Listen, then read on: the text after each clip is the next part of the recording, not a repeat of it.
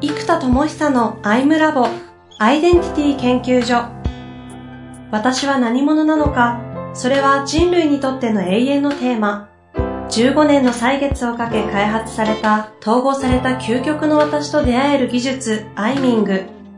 不確実性の時代を生きる次世代リーダーのためにアイデンティティの本質について語り尽くします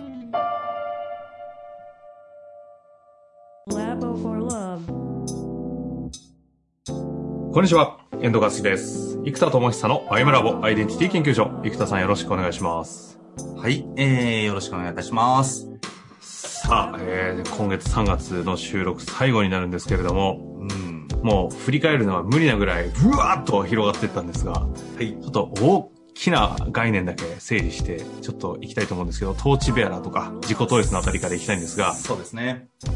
えーまず、えーやっぱ具現化する上での We デンティティが鍵だというふうに私は考えています。まあ、We デンティティは、えー私、えー社内、えーそしてパートナー、顧客、これを全部包含する、えーアイデンティティ化できると、えーセールスフォセールスフォースの Trailblazer みたいなやつなので、これが torch bearer であると。うんだもううちの関わる人、自分たちのは、 torch bearer ではない人とかなりたくない人も顧客層ではなくって、もうトーチベアラーとしか、えーもうこの輪にならない仕組みなんですよね。ですからこれがトーチベアラーであると。で、そこからじゃあそのためのメソッドは何なんだって一言にまとめたのが全メソッドを一つにまとめてアンディング1という自己統一という概念に落としてきましたと。で、じゃあ今度このアンディング1してトーチベアラーになっていき、えーさらにアドバンスで何者かになるか、トーチベアラーは全員が何者として生きるのかに火が灯った状態なので、ここから具体的にどうしたいのって人それぞれ出てくるので、そのアドバンスコースも出てきますと。じゃあこれをサービスとして分かるように選べる。例えば Adobe ってあんなにアプリがあるのに、もう単体プランとコンプリートプランじゃないですか。うんで、そこにまあ法人プランとかエンタープライズがまあいろいろ、えー調整はあるんですよ。顧客からするとあんなにどでかい会社で、SARS の会社で、もう単体なのか、コンプリートプランなのか。うん。うん。あと、フォトプランとかね、細かいやつあるんですけど、まあメインはもう単体かコンプリートかなんですよ。というふうに、えーもう分かりやすいじゃないですか。あんなにわけわかんないアプリがいっぱいあるのに。で、うちもわけわかんないコンテンツ、顧客からするとね、わけわかんないコンテンツ、プロ向けのコンテンツもいっぱいあるんですよ。これを Adobe CC のような SARS モデルに持っていかないと、なんとかコースがうんぬんぬんとか、わけわかんなくなるじゃないですか。ネットフリックスだってね、じゃあ、ドラマプランとか映画プランとか、アニメプランとかあったらもうわけわかんなくなっちゃうんですよ。でもななんかよくわかんないけど、このなんか、プラン買ったら、みんな見れるのねとか、画像がいいのねとかで、3プランぐらいの中から選んでもらって、あとは全部見放題とかにしないと、意思決定のところで落ちちゃうんですよね。調べるのがめんどくさいから、わけわかんないからポチッと買えないんですよ。うんでも、わけわかんなかったら、とりあえず全部載せとかやるじゃないですか。ラーメン屋行って、なんか、よくわかんないから全部載せでってやる。わかりやすいですね。えみたいなやつ。え なるほど。一個一個選ぶのめんどくさいじゃないですか。だからそのお店のおすすめが全部載ってるやつをポチってやりたいので、うんうん。それってなんか全部載せの Adobe CC なんですよ。で僕とかもめんどくさいから全部載せにしちゃうんですよ。もう1000円か2000円か3000円か5000円かの差って、そんな考えるのめんどくさい。でも、社員全員に買おうと思って100人の会社だったらそれ結構な額になるんですけど、うんうん。一個人が使うのに2000円も3000円も5000円もそんなに変わらないじゃないですか。特に経営感覚だったら。確かに。もうじゃあ全部使えるやつにしちゃえっていう感覚あるので、エンタープライズプランにします。それだから Vimeo っていうサービスなんかもやっぱり一番全部使えるやつにとりあえずしとくんですよ。本当は多分うちだったら1個下のプランで十分なんですけど、うんうん。ライブ配信もやるかもしれないっつって一回やってみたので、思って一番いいプランにしちゃうんですよね。だからこう、でもそうするとあとは全部使えるようになってるじゃないですか。っていう風に、このいろんな概念を、例えば、えーなんとかコースっていうのを理解しないと選べない。し、アプリもいろいろ出ちゃうんで、理解しないと選べないので、むしろ選んで使って理解するっていうプロセスだと思うんですよ、むしろ。っていうことは、えっと、これをまとめるためにプランを4つにしましたというのが前回の話ですね。うんうんうんはい、フリープラン、単体プラン、プレミアムプラン、エンタープライズプランという4つのプランにして、SARS モデルにして、グローバル SARS モデルの価格に当てて、えー、っと、成り立つようにするためには、やっぱり Adobe CC が5400円ぐらい。で、マスタークラスが1800円ぐらい。なので、やっぱそこに値段を当てて、グローバル SARS モデルとしての価格帯にして作りましたっていうのが前回までです。ということですよね。で、その中でもすでに、えー、トーチ、トーチベアラーコースやメタマー、ウィズダム、アンプトレーナー、プレナーコース全部走っているという話があったんですけれども、その中で教育していく、まあ、いう学習をしていく上での、よくある、この間言ったユーデミーが分かりやすかったんですかね。うんうん、あの、まあ、とにかく1から10までこう縦縦系列に見ていって順番に見ていこうというふうに学習するようになってるんだけれども生田さんの感じで言うと構造化して学ぶという方法があって、それをメソッド化したという話を、おと、おととい、昨日ぐらい思いついたんで、それを解放しますというような話だったと思うんですが。ということですね。というのは、えっと、このコースにしても、アプリケーションにしても、えっと、あの、UI、UX の世界でオンボーディングなんて言いますけど、こう、しっかりと人々が使いこなせるようなチュートリアルから、チュートリアルがもう超初心者が使えるようにするっていうのはチュートリアルじゃないですか。で、チュートリアルのところから、やっぱベーシックなものをちゃんと学ぶ基礎を理解しました。まあテニスで言えばサーブとかストロークとかボレーっていう名前も含めてね、グリップの名前とか基礎を学びました。で、そこからアドバンスで、じゃあなんかこう、えー、なんかサーブ中心で、え、勝負するのか、うん、なんか足使って勝負するのか、なんかベースラインでね、え、ストロークで勝負するのかってなんかそれぞれの個性が出てくるじゃないですか。で、こういうのがアドバンスコースにありますと。うん、いうことで、えっ、ー、と、そうすると人々が使いこなすためのまずチュートリアルがしっかりしてないと、使い方がわからないからどんな素晴らしいアプリもどんな素晴らしい学びもどう学んでいいかわからないのでできませんと。で、今チュートリアルがないんですねっていうのは、まだ始まって毎朝やってるので4ヶ月が過ぎたぐらいなんで、まあ、なんとか頑張ってキャッチアップしてくれと。ただやっぱり途中から入ってきた人たちはもうキャッチアップできないです。なぜなら4ヶ月ってことは120本動画がもう上がっちゃってるんで、うんうん、もう見切れないんですよね、うん、どれから見ていいか分かんない。初心者向けチュートリアルがないので、はいはいはい、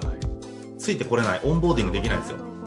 なのでチュートリアルをしっかり作ります。であとじゃあトーチベアラーコースとしてこの概念を理解して使いこなして結果を出すための学ぶというものをちゃんと設計しなきゃいけないですよねと。で、えっと、ここも大きく学びを使いこなすっていうのを、例えば4つに構造分解するならば、まず、ラーニング、学習がありますよね。で、えー、でもテニスって、じゃあ本読んで学習しました。えー、できますかってできないじゃないですか。で、ここに今度トレーニングが必要ですね。訓練。じゃあ、えー、サービスを、サーブを、え、1000回打ちますとかっていうトレーニングを実践しないと、本を読んで、はい、試合出てくださいって、ラーニングはしたが、トレーニングしてないので、身についてないからできないじゃないですか。うんうん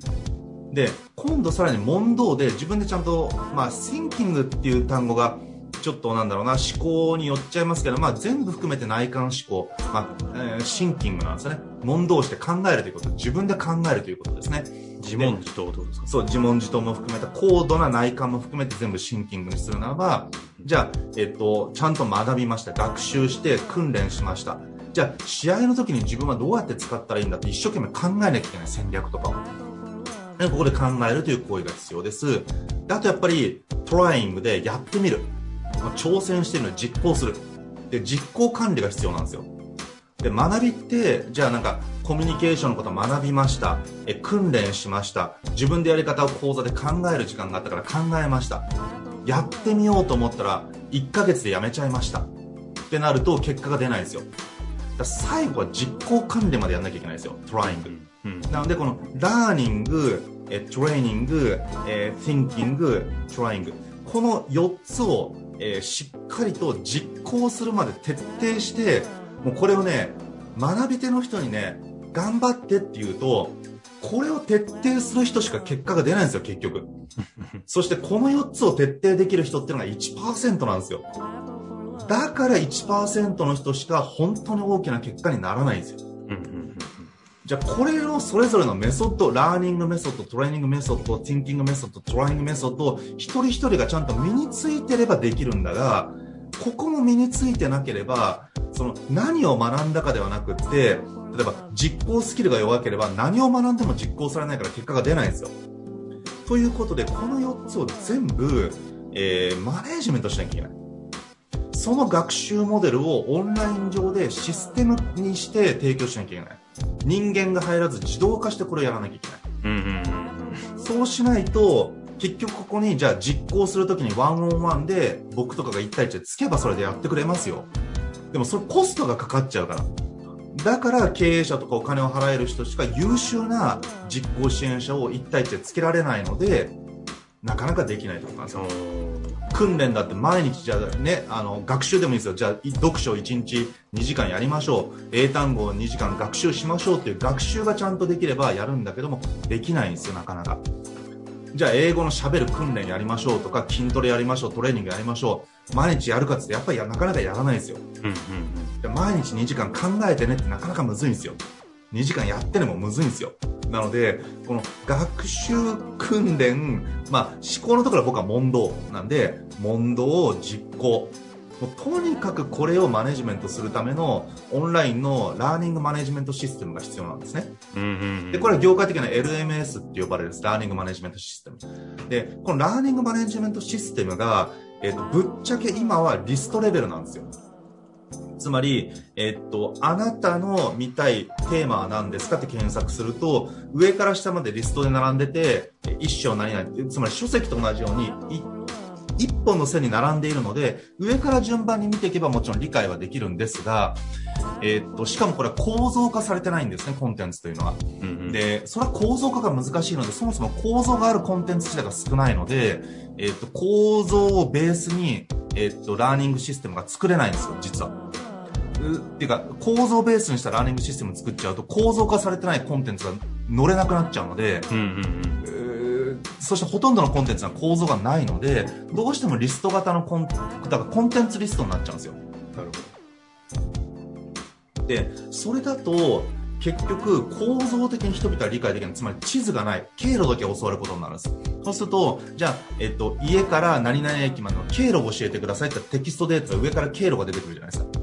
何番目の信号右ねとか、テキスト出てくる上から下のリストですよ。この経路を持ってます。でも地図がないから毎回経路を誰かから聞いて、経路通りにやらなきゃいけないんですよ。でも Google マップみたいに地図があれば、経路は毎回弾き出せるんですね。うんうん、で、この地図に相当する部分が構造なんですよ。なんで、構造に対してコンテンツの構成というのは経路ですよね。この順番で見てくださいっていうのは構成された、だから本とか、えっと、この、えー、研修っていうのは構成されてるんですよ。うん、なので、その順番に上から下にやっていけば学べるように、編集者とか、え開発者が構成してくれてるんですよ。で、構成はあるんだけど、じゃあ構造が裏にあるかっていうとそういうわけじゃないんですよね。Tips 連打コンテンツであれば、重要な3つを Tips として持ってきて、それを1、2、3って並べているので、それの因果関係とか構造的なマップがあるわけじゃないんですよ。その、位置情報がない、えー、1、2、3っていうのをマップっぽく見せてる、箇条書きをマップっぽくしてるのはあるんですけども、それは構造図ではないんですよね。うんうん、3個が並んだ箇条書き図なんですよ。なんで、うんうんうんここが結局僕の言う構造があるコンテンツとないコンテンツが全く次元が違うと。だからマズローのピラミッドは構造がありますよねってことなんですよ。だけど Tips3 つが大事ですは構造ではないんですね。うん、なんで因子分解系のコンテンツっていうのも構造ではないんですよ。因子分解されたものがカテゴライズされていて、それが構造化されていれば構造があると。構造かそうじゃないかを見極めるのはシンプルで、配置されてるものに位置情報に意味があるかってことなんですよ。うん、うん、位置情報。だから、じゃあ勇気と愛と、なんか、アンパンマンみたいな。勇気と愛となんか、えー、知性が大事だってなったらこれが3つ円で並んでいるとしましたと。じゃあなぜじゃあ勇気を頂点に持ってきて右下に愛で左下に知知性って書いてあるのか。この位置情報に意味があればそれは構造なんだけども入れ替えても箇条書きなのであんまり意味がないんですよそれ。うん。それは箇条書きです。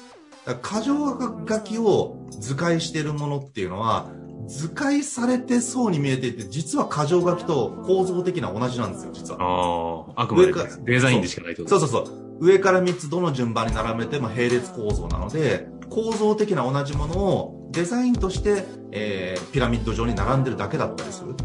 だここに位置情報に意味があるものは構造なんですよ。地図っていうのは位置情報に意味があるじゃないですか。北と南と、えー、西東ともこう意味があるんですよ。なので、コンテンツでまず構造があるものって極めて少ないんですね。うんそして、手前味噌だけども、僕のコンテンツは全コンテンツが完全なる構造として、すべて、えー、アイデンティティ、内的世界、えー、スピリチュアリティ、精神世界、えー、現実世界、アクチュアリティ。この3つを全部包含された世界地図のようなところから、すべてのコンテンツがこの中にマッピングされてるんですよ。うんという構造が、もう、全く異次元だと自分では思ってて、これ作るのが大変だったわけですよ。なので、Google マップみたいに全てのコンテンツを引いたり、えズームしたりして、そこに見えてくるコンテンツを全て主張することができるんですよ。という構造的に学習できる LMS、 learning management system が世の中にないんですね。ないのはシンプルなぜかというと構造ができてないからなんですよ。でうちはそれが構造的に学習できるモデルっていうのが作れているので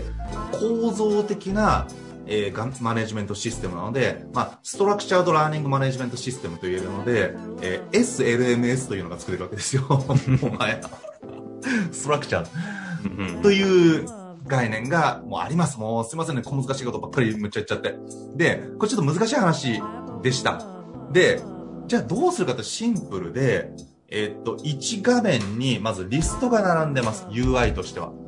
え上から、えー、例えば、えー、なんだろう、メタモルフォーゼの12個でもいいし、えー、自己探求、えー、自己統合、自己一致、自己決定みたいな4つ。ここのリストっていうのはプロセスを表せますね。経路。1、2、3、4と。で、右側に、えっと、これ今 UI 作ってると全画面にまずマップが出てくるんですよ。で、そうすると全体マップは全部が見れるじゃないですか。で、え自己探求だけだったらここ、えー、自己統合だけだったらマップの中のここ、地図のここっていうところが光って見えるようになってるんですよ。そうするとリストをマウスで上から下にパラパラパラってやっていくと、えっ、ー、と、背景の構造図のここだよここだよっていうのはスポットライトがついていくわけですよ。で、そこをクリックすると動画が流れる。そうすると、構造的に今どこを学んでるのかっていうのがわかるんですよ。うんうん、でそうするとリストマップムービーっていうこの3つが統合された1万円で全ての学習が行われていくそうするとこの1万円のパターンが全体構造からまたそのコンテンツ構造に持ってって、えその1万円の中で学んでいくつまり学習が常に構造的に今全体の中のどこを学んでいるかいるかっていうのを把握しながら映像を見れる仕組みなんですよ。うん。うん、なるほどね。まあでもそうですよね。普通のやつは、要はリストと動画がマッチマッチングされてるだけですね。おっしゃる通り。マップがないんですよ。これって一般の、あの、まあ、学習っていうと、皆さん、あの、義務教育が受けてるじゃないですか。うんうん、においても、このマップっていう概念で、生田さんは捉えてるんですか？えっ、と、構造化し直しが必要です。えっ、ー、と、僕がそれやろうと思ったら、一回全コンテンツをマッ構造的にマップを作り直さないといけないですね。あそれどっかでやりたいんですよ。ちょっと早くやりたい。ぜひやってほしいですよね。教育革命に近いですけど。です。で、ここがさっき言った、えっと、学習訓練問答実行の学習のイノベーティブな UI というか仕組みなんですよ。うん、で、じゃあここから、えっと、実際にトレーニングとか問答をしていかなきゃいけないんですよ。で訓練って人それぞれなんかいつやるかとかあと能力によって強度が変わってきちゃうじゃないですか、うん、であと問答。考えるというのも問答回路問いのプロセスを設計できないと、えー、じゃあ考えてきてねって言われた時の考える思考プロセス問答回路が全然人それぞれ違うので考えましたの結果がすごい考えを持ってくる人とあれこれ考えたみたいな結果になっちゃう人の違いは問答回路になるわけですよ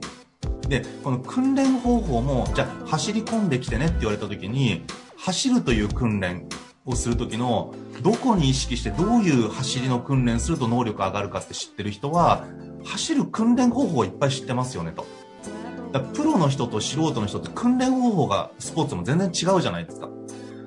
訓練方法をちゃんと選定できるか知識があるかっていうのは、うんえー全然違うんですよ。で、ここをメンタロイドができますよってことなんですよ。うーん。訓練と問答をサポートする。じゃあ1時間の呼吸訓練だったらこうしてください。はい、じゃあ5分やりました。こうしてください。あの、えっと、ビリーズブートキャンプみたいなやつって、あの TRF の音楽って、あれトレーニングを毎回できる DVD じゃないですか。はいはい。もう両方 DVD も古いし、TRF もブリーズブートキャンプも古いけど、まあ、っていうのを再生すれば毎回その訓練ができる仕組みですよね。うんラジオ体操っていうのも、えーラジオ体操という訓練を毎回できる仕組みじゃないですか。というものがあることで、それが訓練できます。で、その訓練を最後トライングする、絶対に実行するためのタスクマネジメントと時間管理が必要なんですよ。だこれカレンダーアプリが全部あります。タスクアプリ、カレンダーアプリでトレーニングをいつやるかって決めたら、毎週何曜日にやるって言ったらカレンダーにそこに入るんですよ。うんうんで、それも考えなきゃいけないじゃないですか。それはメンタロイドと、じゃあ、どのぐらいのペースで、いつまで何したいですかこうです。じゃあ、その訓練はどのぐらいの量必要ですかこうです。じゃあ、3ヶ月間、えー、空き時間毎週月曜日のここに入れますみたいなことを問答することで、訓練を最後トライングするためにはカレンダーでマネジメントしなきゃいけないんですよ。うん。最後カレンダーに入ってないものを忘れます。タスク管理もいつやるかというのがカレンダーに時間がブロックされてないタスクは延々に先延ばしされやすいので全て最後の時間マネジメントつまり時空間のマネジメントになってくるのでえ空間どの場でやると集中力が上がるのか。その空間のマネジメントとどこでやるかとどの時間でやるか。最後時空間マネジメントによって自己発揮力が劇的に変わるんですよ。ゾーン状態フロー状態が。なので、カレンダーでもマネジメントできますということを全部一貫して作ってるシステムになってますと。もう、絶句 ですけれども。なるほどね。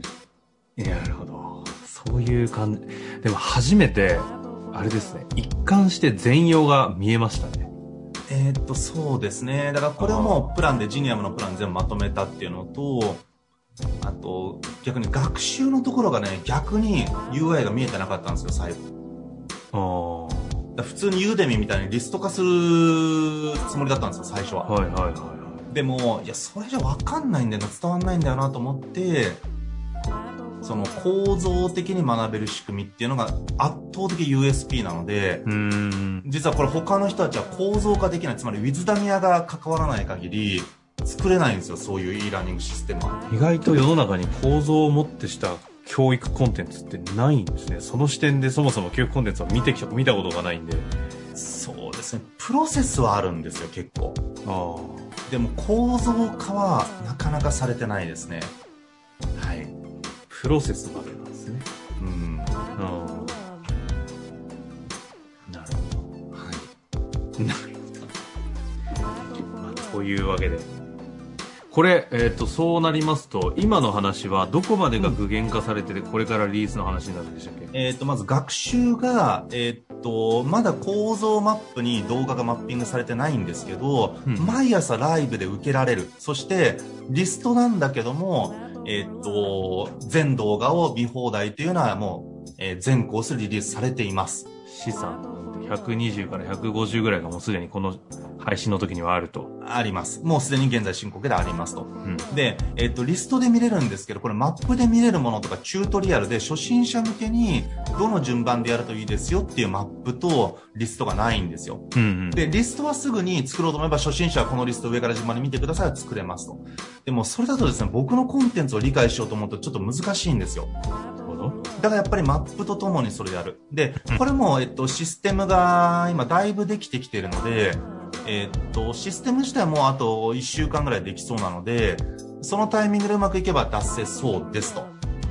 いう感じですかね。ああ。うんじゃあトレーニング、シンキングもあれですよね。えーメタ、あメンタロイド出てくるんでいくし。そうです。で、ここは今 JENES っていうプログラム言語が今月中にやっとおそらくできるので、で、メンタロイドはあとに、それかん、JENES が完成してから2ヶ月ぐらいで作れるので、で、その JENES を使って僕はプログラミングしなきゃいけないんでね。なんでまあ、早ければ、4、5月にはメンタロイドが出ますと。で、カレンダーアプリはもうできたので、3月中にリリースですと。で、タスクマネジメントアプリも7割方できてるので、えーっと、まあ、あと、半年ぐらいですかね、ちょっと、うん、半年かかない3ヶ月ぐらいで一応ベースはできるんですけど、えーっと、テストをしたりですね、UI をもっとクオリティ上げたらメンタロイドと API で繋いで連動させたりってことがいろいろあるんで、まあ、3ヶ月から半年で出てくると。そうすると、 learning、training、thinking、trying の4つが、えー全部、ストラクチャードラーニングマネジメントシステムとして、え機能するっていう状態になりますね。やっとここで生田さんの作ってきたサービス、事業、すべてのマップを聞くことができましたね。そうですね。なんか、あ、この商品ここだったんだな、みたいな感じですね、今。だから結局これもですね、研修延々とやってるとね、いいコンテンツだからといって結果が出るかっていうとやらなかったりすると出ないですと。あじゃあそれってユーザーの責任じゃないですかってことなんだけども、でも結局のところ成果が出るって、学んだ結果、えっと、これですね、実は学習指標っていうのを作ったんですね。つまり、何でいいサービスかどうかっていうのを判断するかっていうのがあるんですよ。で、これって実はすごくわかりやすいのが、プロフィット、つまり、これを学んでどれだけ利益が出たかってすごくわかりやすいんですね。だからマーケティング講座って50万、1日30万とかで売れるのが、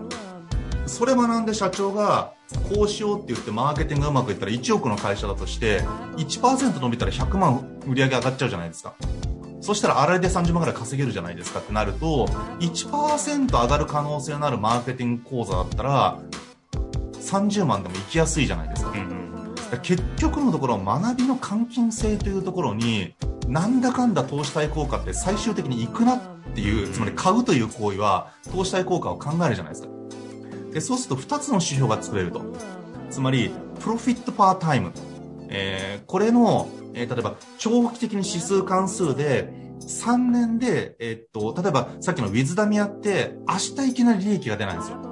でも、3年やったら10億のナレッジコンテンツを作れる可能性がある。てか、なんなら僕はそれやってるわけなので、